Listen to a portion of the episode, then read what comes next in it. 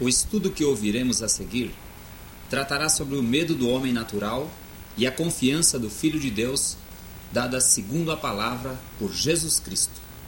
Gênesis 3, 10 Respondeu-lhe o homem: Ouvi a tua voz no jardim e tive medo, porque estava nu e escondi-me. Essa história que alguns acham que é história, mas que na realidade trata-se da revelação de Deus, conta o ponto de que um dia Deus fez o homem à sua imagem e semelhança, e este homem recebeu uma ordem divina. Você tem todo o direito nesse jardim. Você é o administrador. Você é o gerente de tudo isto. Mas você não pode comer da árvore da ciência do bem e do mal. Porque se você comer desta árvore, você vai morrer. Agora, você sabe que uma ordem precisa ser obedecida. Mas para que nós possamos obedecer à ordem, é preciso que nós primeiro creiamos naquilo que vamos obedecer. A definição bíblica de pecado é que pecado é incredulidade. Nós encontramos em João, capítulo 16, versículos 8 e 9, a Bíblia nos revelando o que, que é pecado. Quando ele vier, convencerá o mundo do pecado e da justiça e do juízo. Do pecado, porque não creem em mim. É. A palavra pecado é o fato de não crer. Quando ele vier, isto é, quando o Espírito Santo viesse, Jesus estava afirmando, ele convenceria o mundo do pecado, da justiça e do juízo. E então Jesus explica do pecado porque não creram em mim. Na realidade, a palavra pecado significa anomia. É a palavra ir contra a lei. A Bíblia diz, lá em 1 João 3, 4, que pecado é transgressão, é rebeldia, é iniquidade. As três traduções que nós usamos mais. Qualquer que comete pecado também comete iniquidade, porque o pecado é iniquidade. É, a palavra iniquidade que aparece aí, numa outra tradução aparece a palavra transgressão e numa outra aparece rebeldia. É a palavra anomia. Pecado é esta atitude de rebelar-se contra a lei, contra o mandamento, contra o preceito, contra a determinação, contra a palavra de Deus. Pecado é esta atitude íntima. Antes do homem tomar da árvore e comer, ele já havia pecado. O tomar da árvore e comer já foi uma consequência da atitude interior que estava no ser humano, que era a atitude de não crer na palavra de Deus. Se Deus disse que morreria, e Satanás veio e disse que não morreria, o homem, ao invés de crer na palavra de Deus que morreria, creu na palavra do diabo que não morreria. E então, neste crer na palavra do diabo e não crer na palavra de Deus, está o pecado. Nós, nossos conceitos de pecado são mais sociológicos. Os nossos conceitos de pecado são mais do ponto de vista de relacionamentos. Eles são mais crimes do que pecado. Porque eles são mais concretos do que subjetivos. A coisa é vista na Bíblia do ponto de vista do, do interior e não do ponto de vista do exterior.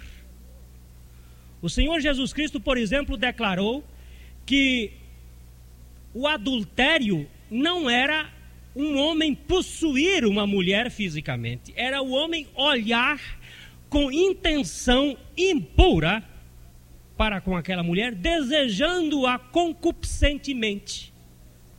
A concretização deste fato apenas evidencia aquilo que já se realizou no interior da pessoa. Por exemplo, a Bíblia diz que assassinato não é necessariamente você tomar de um punhal e espetar o coração de uma pessoa. A Bíblia diz que assassinato é não amar a pessoa. Aquele que não ama, diz a Bíblia, é assassino. Aquele que odeia é assassino. Então a Bíblia não está tão preocupada com a parte é, concreta, com a, os atos das pessoas, mas ela está mais preocupada com as atitudes que subjazem os atos. É aquilo que está por trás como o espírito motriz das ações humanas aquilo que vai calçando o comportamento das pessoas é que é o problema. Existem existe procedimentos que são aparentemente dignos e que são absolutamente imundos. Há uma lenda, e como lenda, vale a pena a gente ressaltar que o problema não passa de uma lenda que quando Jesus Cristo andava na terra, ele passou numa casa onde estavam assentados ao redor de uma mesa o pai, a mãe e os filhos todos comendo um carneiro muito bonitos, arrumados, lhanamente, educadamente, etiquetamente, com todas as posturas comendo carneiro ali saboreando a costelinha tostada do carneiro e conversando, talvez até tomando um bom vinho. E quando Jesus passou naquela porta, disse: Amaldiçoada seja. Isto é lenda, não está na Bíblia, não, é lenda. Andando mais adiante, passou noutra casa onde estavam também assentados à mesa um pai, uma mãe, uns filhos e uma brigalhada terrível uma briga tremenda. O pai de dedo em riste, falando grosso e reprovando e brigando com veemência. E então Jesus disse: Abençoada seja. E os discípulos ficaram confusos, como certamente confusos estão alguns de vocês, se nunca ouviram essa história. Como é que naquela atitude pacífica, bonita, que pelo menos nós achamos quando tudo está sereno é que está ótimo.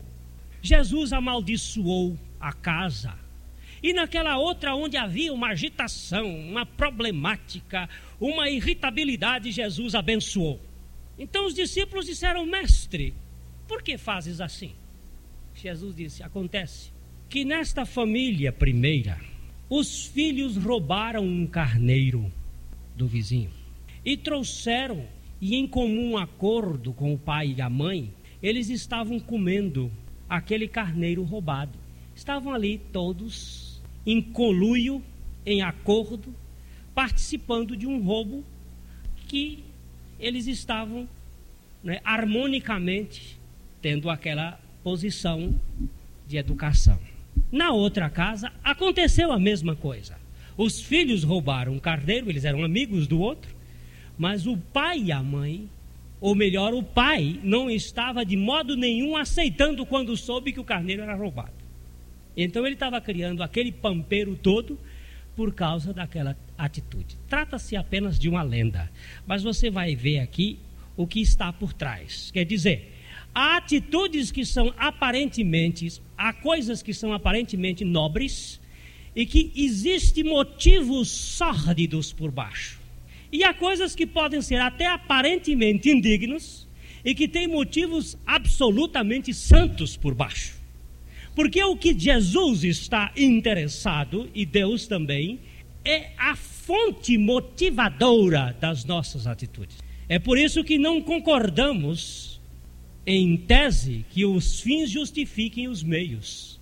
Mas podemos entender que os fins, absolutamente dignos, podem produzir até atitudes que não são aceitas pelo comum da sociedade.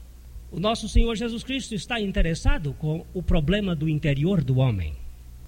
E o pecado é exatamente esta atitude de rebeldia interna. Não é tanto o comportamento das pessoas que nos interessa.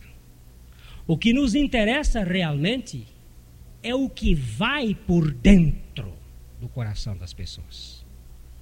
Quando o profeta Samuel foi procurar um rei que substituísse o rei Saul em obediência à revelação divina. O profeta foi à casa de Jessé e lá ele encontrou uma família com oito irmãos e Jessé mandou chamar sete, dos quais ele considerava como habilitados para poder reinar como capacitados para isto. E quando veio o primeiro dos moços, filhos de Jessé, Saul olhou para aquele guapo mancebo, um tipo robusto e bonito. Ele disse: Certamente que o Senhor escolheu este. Mas Deus foi lá no coração de Samuel e disse: Não olhe para a aparência do homem, porque Deus não vê como o homem vê. O homem vê o que é exterior, mas Deus olha para o coração. Não fique aí olhando a casca. Deus examina o íntimo de cada pessoa. Deus vê o que está no coração de cada pessoa. Então você preste atenção que pecado é muito mais do que aquilo que socialmente nós estabelecemos. Porque nós estabelecemos comportamento. E Deus estabelece essência moral, o que motiva o ser humano.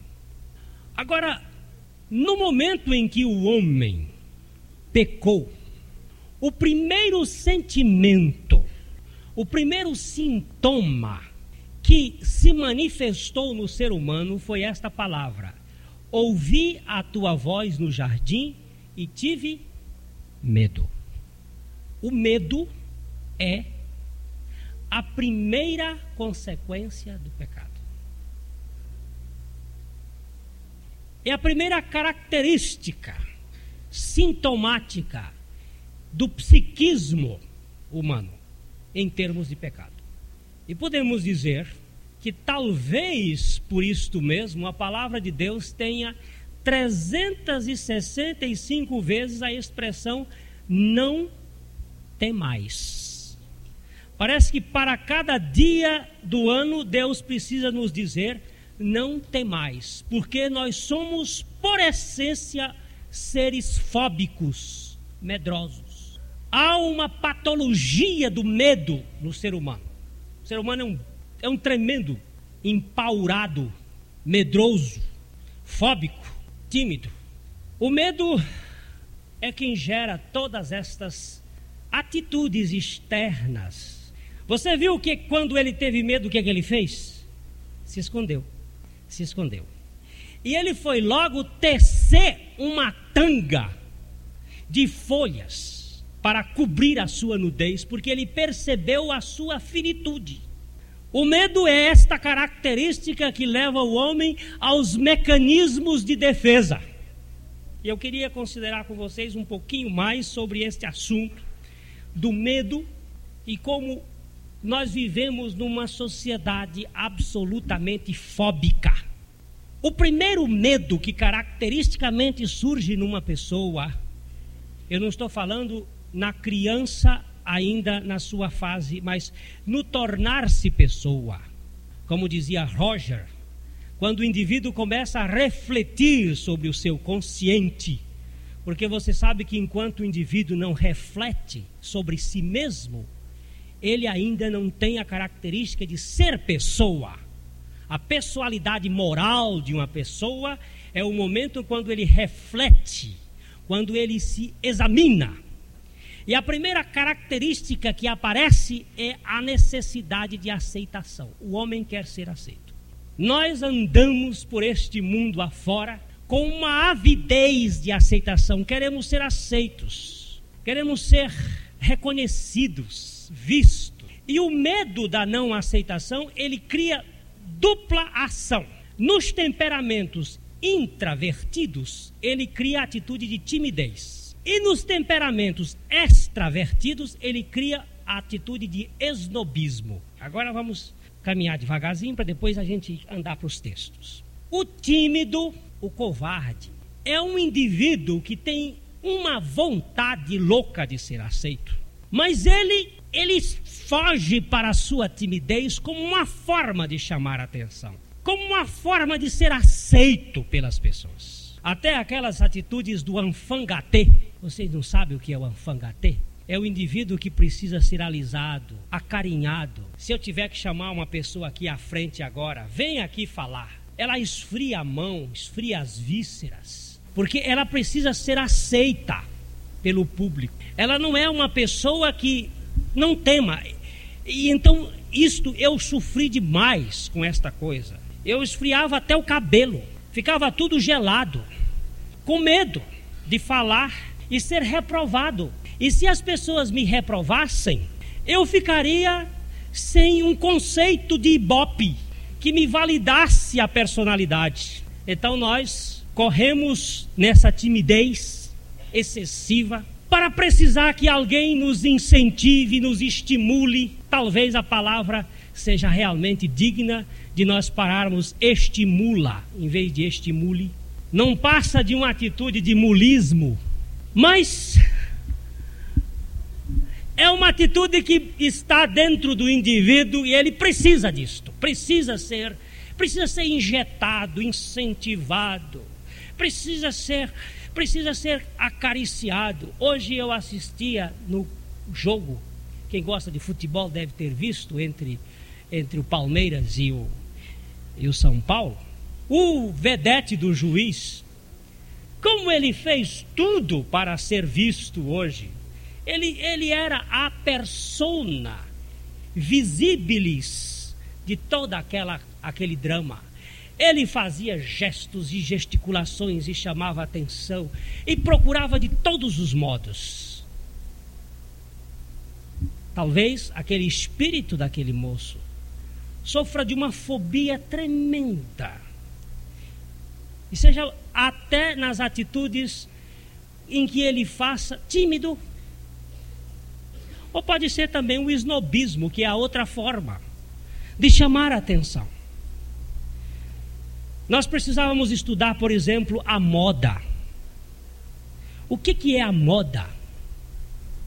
Ela é o alimento das forças de apresentação externa.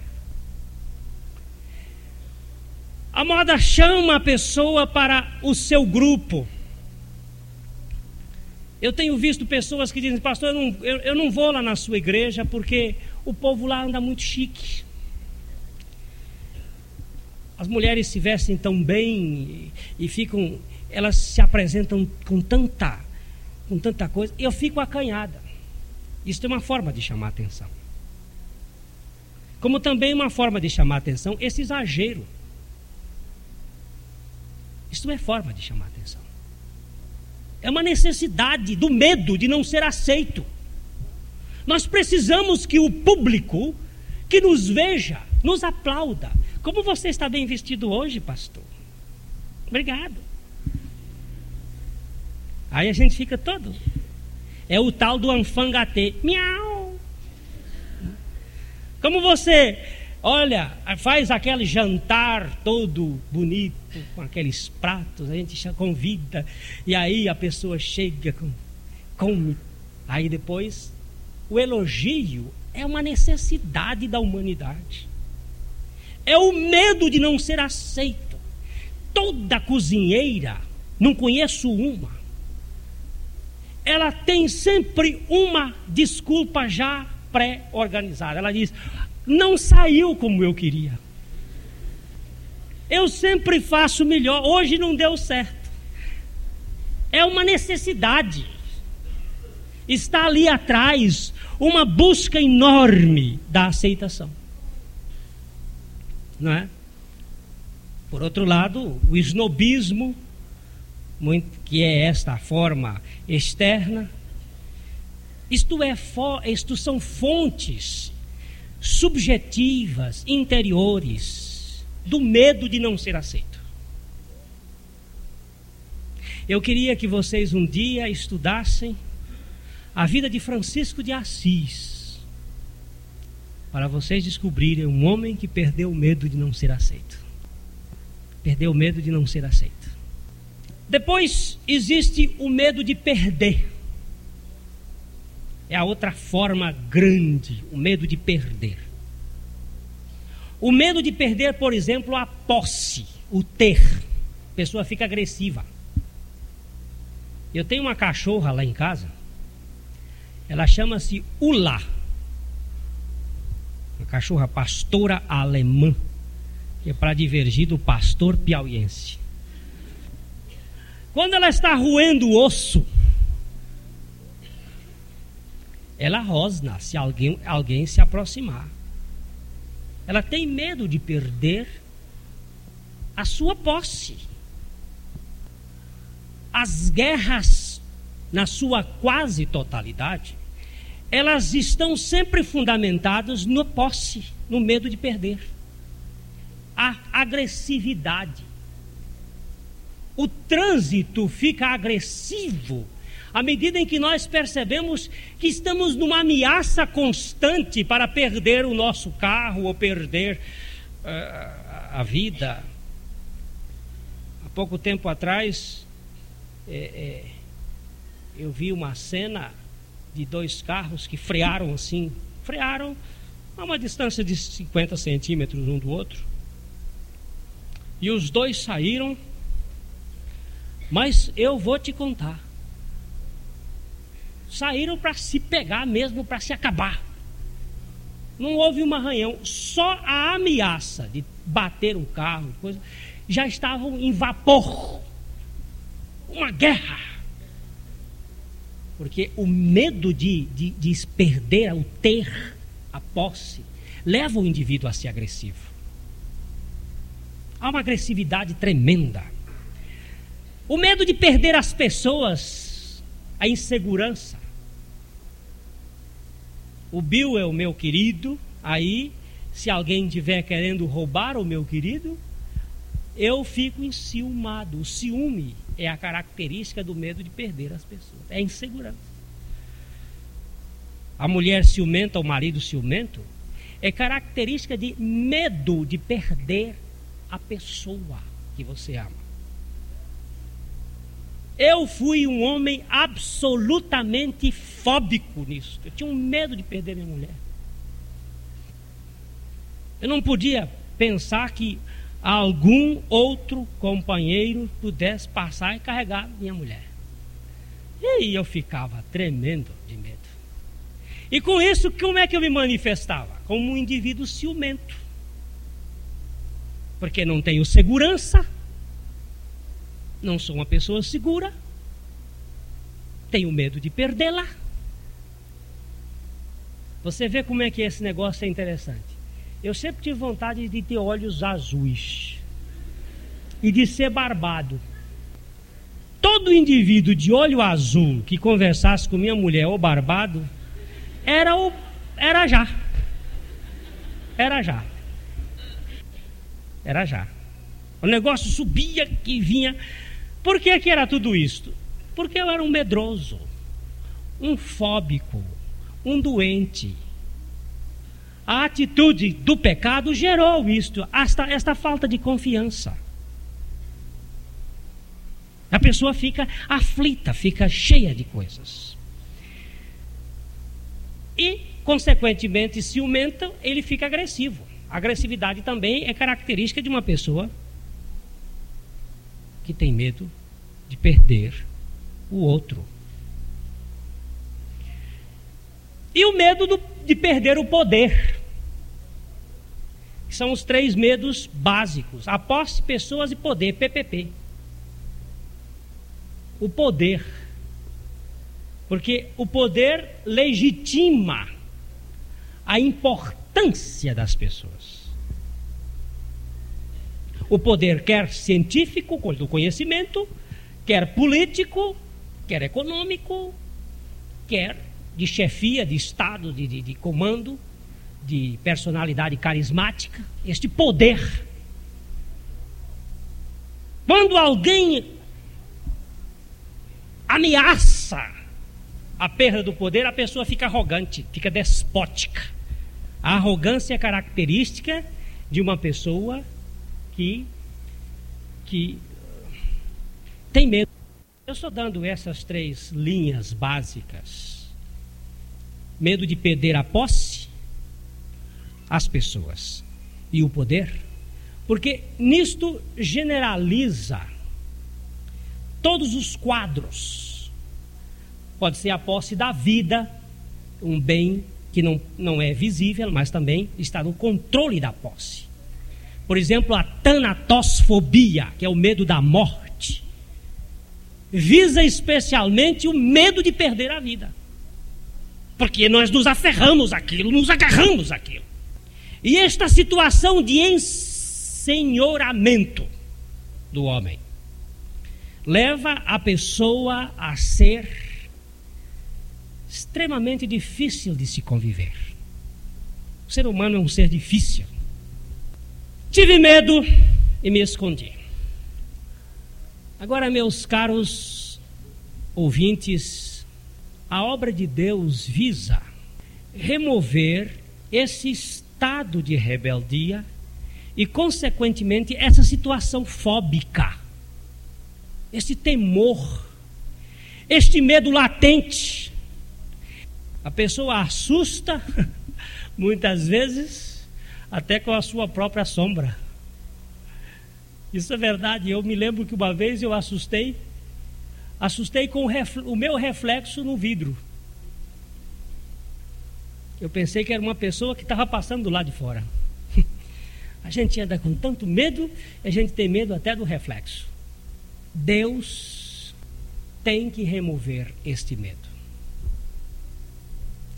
E você vê na palavra de Deus em 1 João 4,18 que o Evangelho de Jesus Cristo é o lugar do amor, e no amor não existe medo. No amor não há temor, antes perfe... o perfeito amor lança fora o temor, porque o temor tem consigo a pena, e o que teme não é perfeito em amor. Que coisa impressionante. Eu me recordo que o Leonardo, meu filho mais velho, ele tinha mais ou menos uns 11 meses, por aí assim. Ele era uma bola. Uma criança linda. As faces rosadas e os cabelos de anjo barroco. Aquele menino era uma beleza. Era a coisa mais linda que eu já vi como criança parecido com a mãe. Então, eu estava orando um dia e Deus me disse o seguinte: Este menino é um ídolo na sua vida. E eu preciso tirá-lo. Você sabe o que é ídolo? Ídolo é uma coisa vã que fica entre nós e Deus. Pode ser uma pessoa, pode ser uma posse, pode ser o poder, fica entre nós e Deus. Fica como um ídolo. Se eu perder aquilo, eu acho que eu fico alucinado, eu, eu fico louco.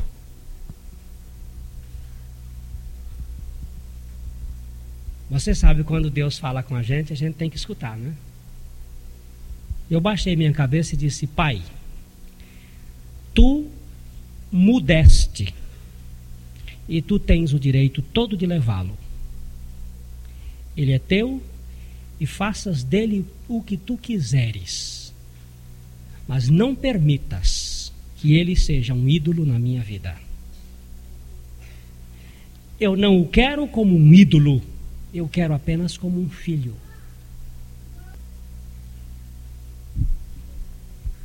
É, é assim. Tem problema, deixa. As crianças são assim mesmo.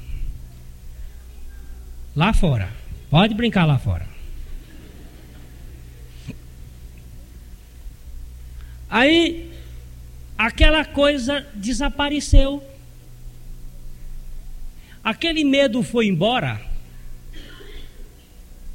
Eu vejo o nosso grande Abraão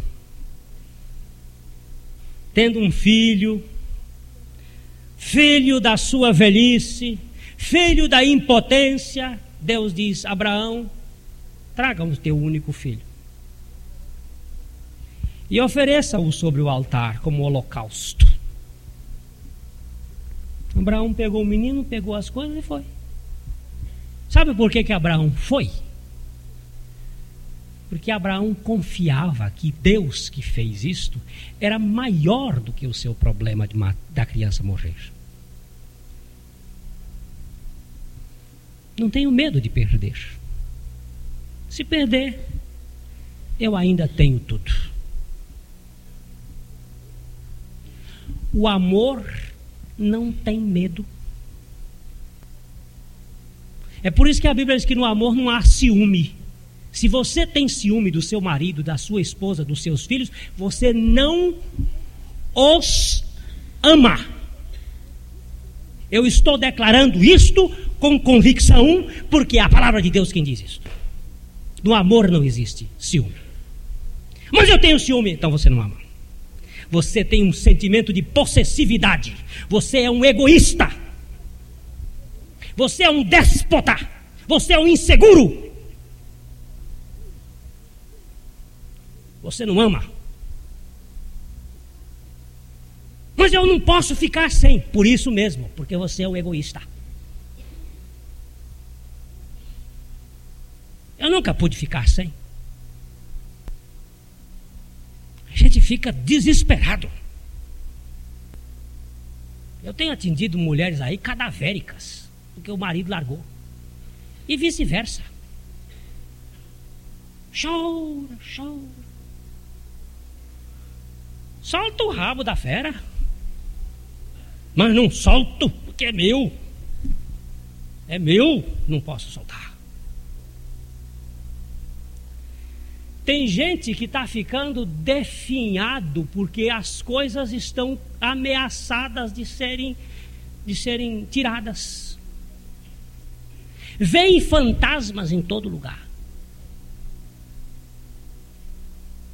Precisamos verificar que isto é um medo, este medo interior, ele acaba com a pessoa, fica agressivo.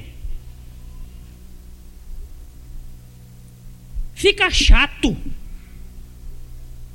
Há pessoas que acabam ficando chatas de tanto medo. E ficam pisiteando nos pés dos outros, na cabeça dos outros, em todo lugar. Tenho medo.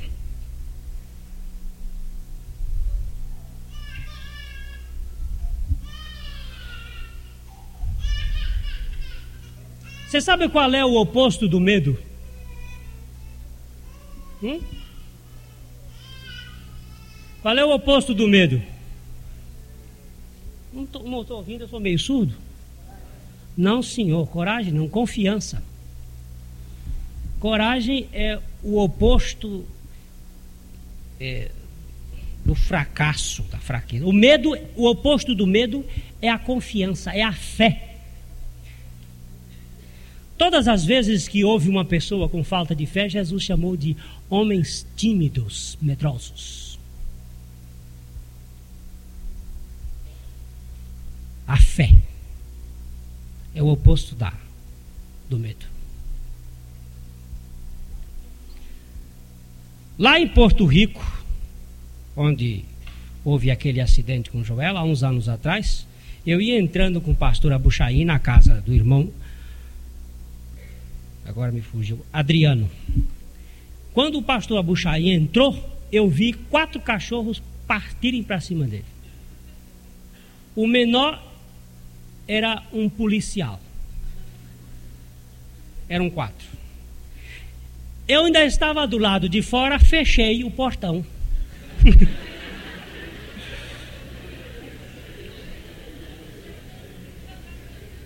Mas ele não tinha mais para onde fugir, porque eram quatro e os quatro pularam em cima dele. Mas eu vi uma coisa interessante.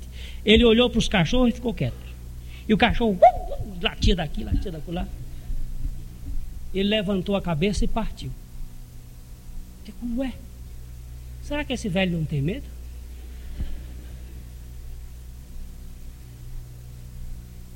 E aí já a dona da casa saiu de lá ralhando o cachorro, o cachorro saiu para colar, para colar, para colar. E eu fiquei lá de fora esperando que desaparecesse os cachorros ali para poder entrar e depois entrei. Aí eu conversei com ele e disse: Mas o senhor não tem medo? E ele me lançou esse texto: No amor não existe medo. Antes, o perfeito amor lança fora todo medo. Até para cachorro até para cachorro. Até para cachorro. Será que funciona mesmo, gente?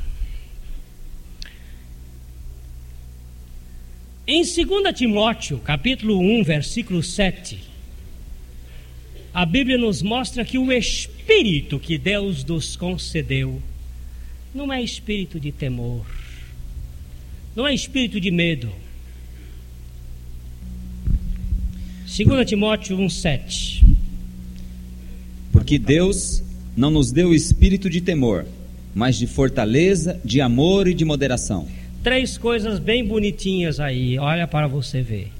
O oposto deste temor é poder, não é força, não é não é potência da carne, é poder do Espírito Santo, é dinamis. O oposto do temor é saber que o poder de Deus está em nós. Eu tenho certeza que aqueles leões ficaram com a boca fechada quando Daniel foi jogado na boca, lá dentro da cova dos leões. Eles ficaram com a boca fechada, porque o anjo de Deus desceu ali, oferecendo ao coração de Daniel uma coisa que se chama confiança. Você pode confiar em Deus? Posso, então pronto. Não há temor. Ainda que a gente perca tudo, não há temor. Depois o amor, já vimos que no amor não existe medo. Deus nos deu não espírito de temor, de covardia, mas espírito de poder, de amor. E a palavra moderação, você sabe o que é a palavra moderação? Hein? Equilíbrio, bom senso, sobriedade, sensatez. Ser sensato. Ser equilibrado. Sem estar cheio de mosto, que é o sentido. É a pessoa que tem equilíbrio visual, equilíbrio emocional, que está. É, é, isso gera no indivíduo uma lógica inteligente, mesmo na hora da crise. É este espírito que Deus nos tem dado. E ele é chamado em Romanos 8, 15 de um espírito de filiação, de adoção. Porque não recebestes o espírito de escravidão para outra vez, outra vez estardes em temor, mas recebestes o espírito de adoção de filhos, pelo qual chamamos Abba, Pai. Oh, coisa boa. Papai. Papai. Basta isto. Vocês conhecem aquela história muito antiga de uma menininha que ia andando num, num navio e estava o vento soprando com força naquele navio E o navio ia lá embaixo e ia lá em cima, naquela aquele movimento tremendo. E todo mundo gritando apavorado. E uma menininha sentada numa cadeira de balanço, rangendo a, a cadeira. Aproveitava a onda que subia e descia. Ela. Passou uma mulher, olhou para a menininha e disse: Minha filha, você não está com medo? Ela disse: Eu não.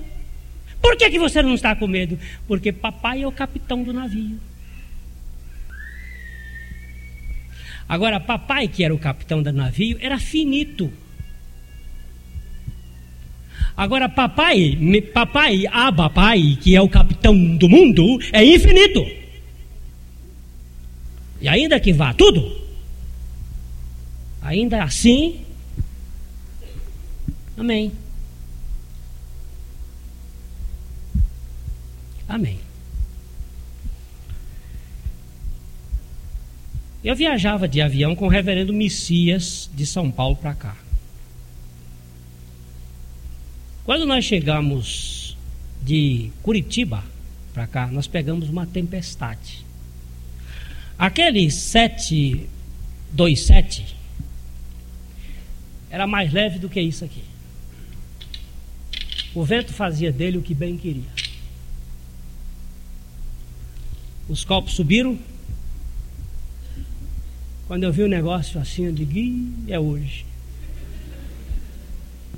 Eu olhei para o Messias, ele estava da minha cor. E eu estava da cor de mais de uma vela. Comecei a ficar enjoado.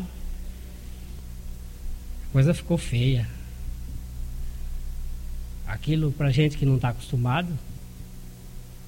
Mas assim, de repente, ele olhou para mim e lançou esta palavra. Deus é o nosso refúgio e fortaleza, socorro bem presente na angústia. Pelo que não temeremos, quando ele disse não temeremos, aí meu coração fez assim, zum, e sentou. Ainda que a terra se mude, e ainda que os montes estremeçam, e os mares espumejem pela sua braveza. Aí quando ele chegou lá, e ele continuou no no capítulo 46 de Isaías, ele, de, de, do Salmo, e quando ele chegou lá, diz: Aquietai-vos e sabei que eu sou Deus. Já meu coração estava descansadinho, descansadinho. Aí eu não precisei entregar mais nada, estava ali, porque a palavra não temeremos foi como uma fonte de poder. Foi como aquela fonte de poder. E aí eu me lembrei do Salmo 27, capítulo, versículo 1. Este Salmo 27, este Salmo 27 é uma benção. Ó oh, você que tem medo, veja quem é a luz da tua salvação. Se o Senhor não for a luz da tua salvação, ou da sua salvação, estou falando de você e não da tua, vamos mudar aqui o português você não vai encontrar o descanso e o medo vai tomar conta de sua vida. Eu vou já acabar, nesse instantinho. O Senhor é a minha luz e a minha salvação. A quem temerei? O Senhor é a força da minha vida. De quem me recearei? A outra tradução diz assim: De quem eu terei medo? De quem? Mas para que o Senhor seja isto tudo, sabe o que, que precisa acontecer com a sua vida? É preciso que você morra. É preciso que você morra e ressuscite em Cristo Jesus. É preciso que você creia que no Calvário, ao, ao, ao, ser crucificado, Jesus fez a única obra capaz de extirpar a fonte medrosa do nosso coração. Jesus nos atraiu a Ele, nos fez morrer juntamente com Ele, tirando de nossa vida a vida que causa esta mal, mal impressão, esta má impressão, esta situação deplorável, ele fez morrer na cruz do Calvário, quando ele foi crucificado, tirando a vida psique, esta vida que traz o pavor. E ao ressuscitar, ele nos deu uma vida nova, a vida Zoe, a vida divina, que é uma vida que não vive com medo, é uma vida de confiança. Deus fez isto. E você agora aproxime-se desta cruz pela fé, dizendo: Senhor Jesus Cristo, muito obrigado, porque quando o Senhor foi crucificado, o Senhor me crucificou também, e quando o Senhor foi ressuscitado, me ressuscitou para que eu vivesse em novidade de vida. É a tua palavra quem diz isto. E porque a tua palavra diz isto, eu me aproprio da tua palavra pela fé e passo a usufruir o direito de filho, Abba, Pai. E ainda que a terra venha na sua confusão, nós temos agora o lugar do abrigo, da âncora, do descanso, porque ele vem tirar o medo. Por isso Jesus disse assim: Não temas, ó pequeno rebanho, porque ao Pai agradou dar-vos o seu reino. Mas Deus só dá o reino para quem nasce de novo. Porque se alguém não nascer de novo, não pode ver o reino de Deus. E para nascer de novo, você não precisa sair de uma igreja para outra. Você precisa sair do império das trevas para o reino da sua maravilhosa luz. Você precisa sair da potestade de Satanás para Deus. Você precisa sair desta incredulidade para a fé. E para que isto aconteça, você precisa crer na palavra de Deus, que você foi crucificado com Cristo, que Cristo levou a sua vida a morrer, para que você nascesse de novo e tivesse a natureza de Jesus Cristo. E essa natureza de Jesus Cristo não é natureza de medo, mas é natureza de confiança. Vamos mais para frente. Um outro dia a gente fala mais sobre confiança. E confiança é confiança. A definição melhor de confiança é essa. Você já comeu taperibá aqui? Quantos já comeram taperibá? Taperibá. Lá uma mãozinha do Nordeste, não do Norte. Você comeu lá no Pará? No Pará. Taperebá. Só tem um aqui que sabe o que é. Dois. Dois comeram taperebá. Samuel também comeu taperebá. Aqui atrás ninguém comeu mais. Então só nós três podemos conversar sobre esse assunto. Porque os, os outros não vão entender nada, porque ninguém vai entender de uma coisa que nunca experimentou. Como é que vai comer de uma coisa que nunca experimentou? Vai saber do gosto. É, o gosto é parecido com isso, com aquilo. Não dá para entender. Coma, experimente que você vai saber como é que é. Do dia alguém estava me contando que foi a Tóquio, porque não foi o quê? Porque em Tóquio, porque Tóquio, Tóquio, Tóquio. E eu fiquei pensando, pois é, eu nunca tive em Tóquio, só sei das histórias. Aquela história que eu ouvi cantar é engraçada. Mas a gente não pode experimentar as belezas de Tóquio, as coisas de Tóquio. Agora a Irani, que já foi em Tóquio, então se falar com ela de Tóquio, ela vai dizer, oh, Tóquio, já tive lá, não sei o quê. Os outros toqueados por aqui, né? Podem dizer. Mas quem nunca foi a Tóquio? Agora, se você falar em corrente do Piauí, eu sei falar. Porque corrente é a melhor cidade do Brasil é uma corrente que amarra e não desamarra mais. Você só pode falar daquilo que você experimenta. Agora você pode experimentar a sua crucificação, porque já aconteceu no Calvário um dia. Ela já, já foi executada. Cristo, ao morrer, fez você morrer. Você não tem que morrer mais. Você tem que crer, porque ele não vai morrer outra vez. Ele foi, o sacrifício dele foi uma vez para sempre, eterno e imutável. Agora, meu Deus, muito obrigado, porque eu já fui. E dá para cantar alguma coisa assim nesse sentido? Se não der, canta outra coisa. Mas se for nesse sentido de tão crucificado, é bom mesmo, porque não tem medo. A mensagem ouvida foi dada a pastor Glênio Fonseca Paranaguá, Se você deseja saber mais sobre o assunto da regeneração em Cristo Jesus, comunique-se conosco. O nosso telefone é 223037 ou pelo nosso endereço, Avenida Paraná, 76A, Londrina, Estado do Paraná